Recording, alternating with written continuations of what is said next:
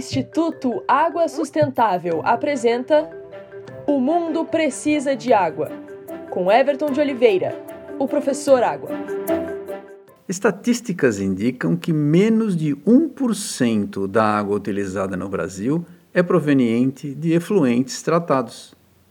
Como toda a água que existe na Terra é a mesma desde o seu início, muito antes dos dinossauros, toda a água é, ou foi, ou será reutilizada. Reutilizar água tem muitas vantagens, não somente em custo, mas principalmente ambientais, pois significa economia de água.